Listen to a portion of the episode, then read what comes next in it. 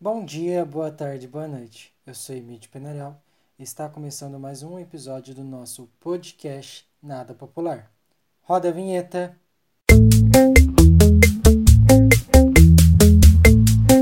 Podcast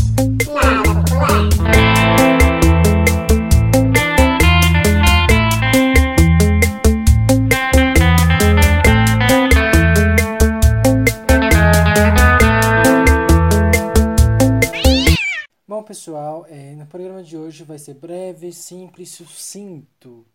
É, queria compartilhar com vocês uma experiência que eu já havia feito há um, acho que o ano retrasado, em 2018, e que me rendeu pontos positivos.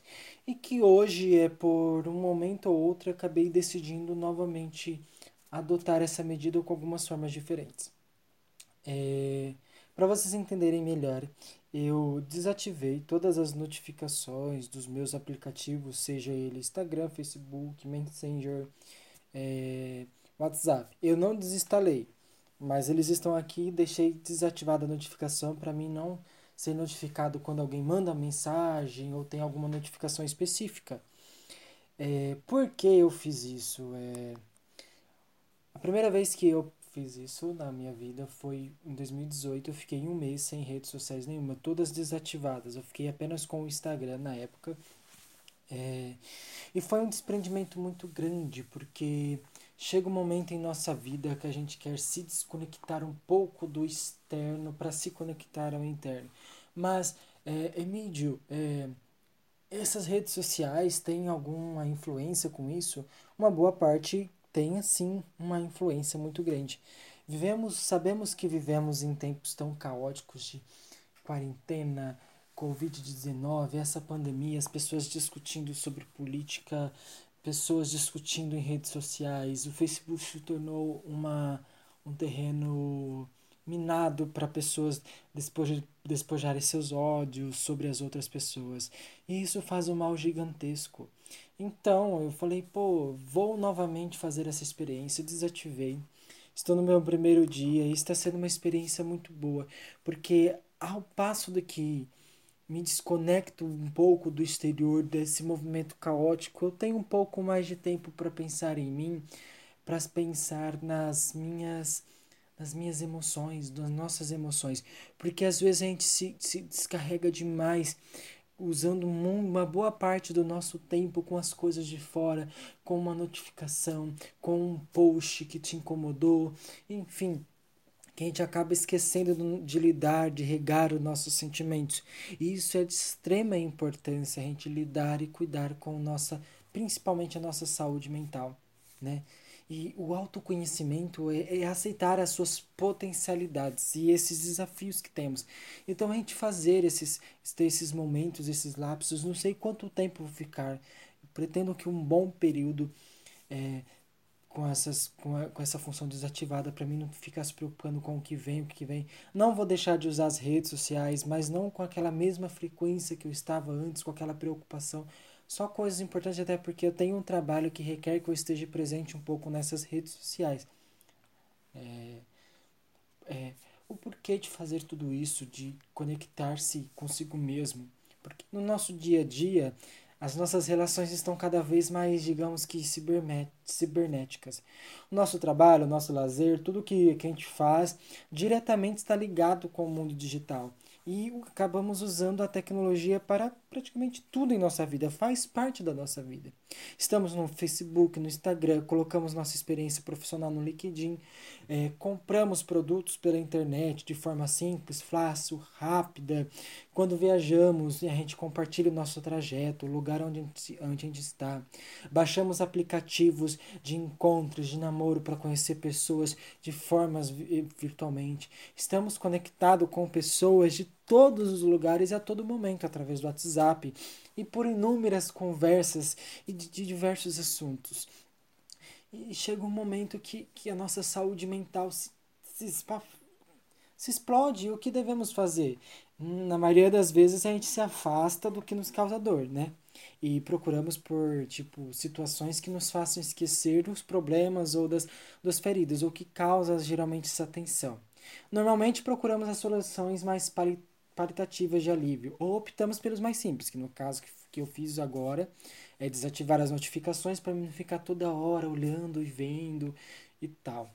É, a falta de tempo e a correria do dia a dia e as tarefas do trabalho nos tiram do nosso eixo e a gente acaba não percebendo.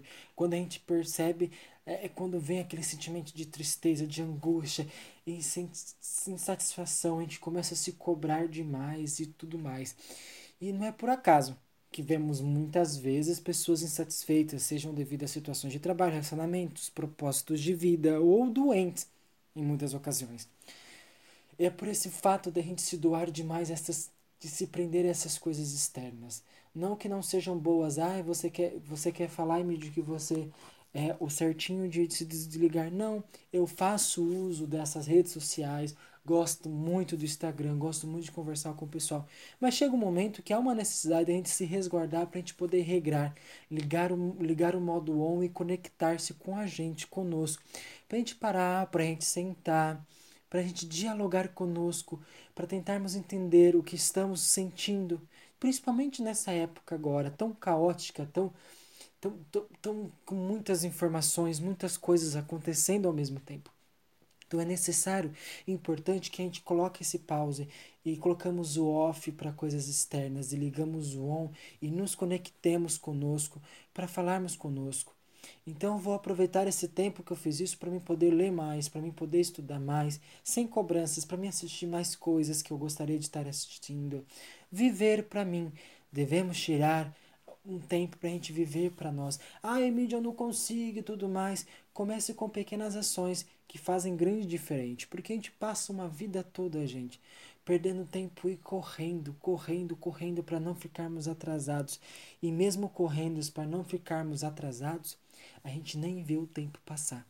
Então foi por isso que eu quis trazer essa experiência para vocês e espero que que eu acredito que vai fluir muito mais para mim nesse momento. Estou com boas vibrações com isso. Vou continuar produzindo mais con conteúdos ainda para o meu podcast. É, mais coisas para mim pensar mais em mim. Então é esse o momento, gente. E a dica que eu dou para vocês e o motivo desse programa é para ligar o modo on e conecte-se. Conecte-se com a pessoa que está aí com você neste momento, que às vezes você deixa de lado grande parte do seu dia. E comece a olhar para os seus sentimentos, regra e cuide dos seus sentimentos e da sua saúde mental. São os principais nesse momento tá bom? Espero que vocês tenham gostado. Eu disse que o programa ia ser breve porque a mensagem é breve e objetiva. Não adianta eu ficar aqui falando 40 minutos sobre essa conectividade. Poderia trazer um convidado para falar para vocês o que devia ser feito, quando às vezes a mensagem pode ser simples, clara e objetiva. Então, é isso.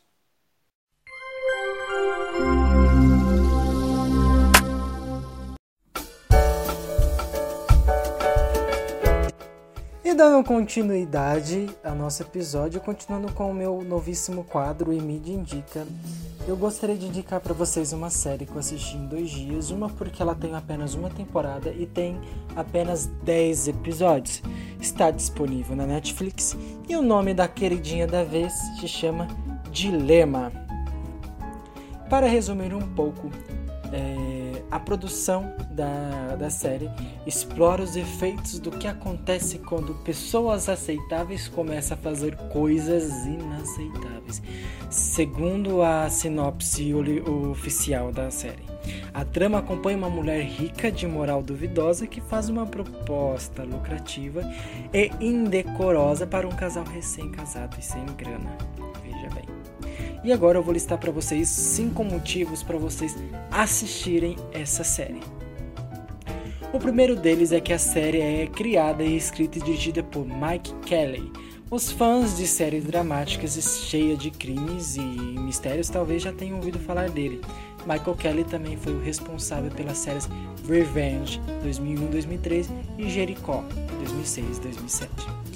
O segundo motivo é a Renée Zellweger, acho que é assim que se pronuncia.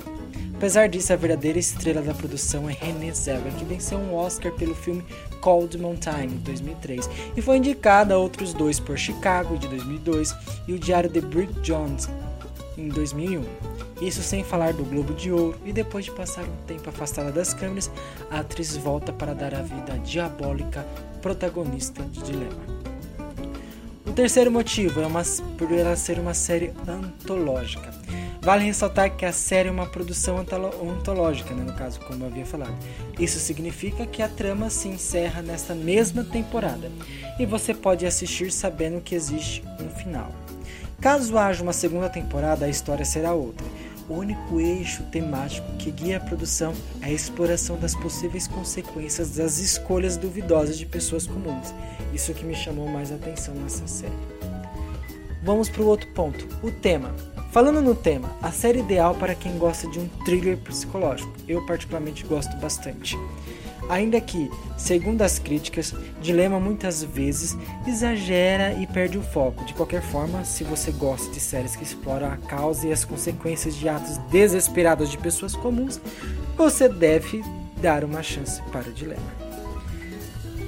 E como eu havia falado no começo, também uma das dicas por conta do do número de episódios. A série tem 10 episódios, cerca de 55 minutos cada. São mais de 9 horas para você maratonar uma vez no final de semana, ou no meu caso, dois dias. Ou para ir vendo aos poucos. Apesar de ser um pouco clichê alguns fatos e acontecimentos, a série te prende e você quer descobrir o final dela. É claro que para dar esses cinco motivos eu peguei também da fonte do do guia da semana da Netflix. Mas fica aí essa série para vocês uh, assistirem, maratonarem nesse final de semana e depois me contem nos comentários se você já chegou a assistir ou se você assistir o que você achou. Se você quiser uma vida cheia de propósitos, inverta a noção de que tudo acontece por um motivo. Todos os seus esforços pessoais, profissionais e carnais. Você precisa estar disposto a fazer escolhas difíceis, aceitar o que for desagradável, arriscar os seus bens mais valiosos.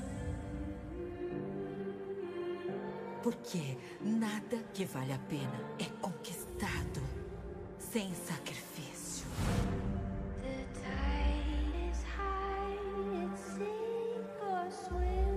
Que está à beira da grandiosidade? Ainda existem limites para o que você estaria disposta a sacrificar? Nesse caso, uma noite sozinha com o marido dela seria uma condição aceitável de uma empresa disposta a investir na sua empresa? O que sabe de verdade sobre Annie Montgomery? A situação pode ficar perigosa rápido demais. A situação sempre foi perigosa. E o que você imagina que eu fiz com ele? Olha, eu cometi um erro. Eu não mereço perder tudo isso. Desde que nos conhecemos, eu só consigo sentir arrependimento. Quantas pessoas mais vão ter que se machucar até você conseguir o que quer? Você está mais comprometida do que imagina. O pior tipo de vítima é aquele que escolhe criar outra vítima. Não sou a vítima de ninguém. Você tem certeza absoluta de que é sua decisão final? Eu não sou o que você pensa. Talvez não. Ainda. Estou começando a enxergar papel. Verdadeiro sucesso vem a qualquer preço. My only rival is within. Ficamos por aqui, espero que vocês tenham gostado do nosso episódio de hoje. Se gostou, não deixe de comentar lá no Instagram, no arroba podcast Nada Popular, ou na nossa página no Facebook, Podcast Nada Popular. Ou se preferir, curta e comente aqui também o que você achou, o que você gostaria também de que viesse nos próximos programas. Eu sou Emílio Penariol e muito obrigado por ouvir até aqui. Beijão, roda a vinheta!